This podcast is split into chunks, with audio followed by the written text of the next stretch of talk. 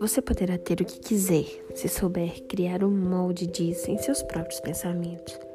Não há sonho que não possa tornar-se real se você simplesmente aprender a usar a força criativa que flui através de você.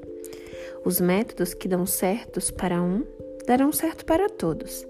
A chave do poder está em usar o que você possui livremente, plenamente, e assim abrir bem seus canais para que mais força criativa flua através de você.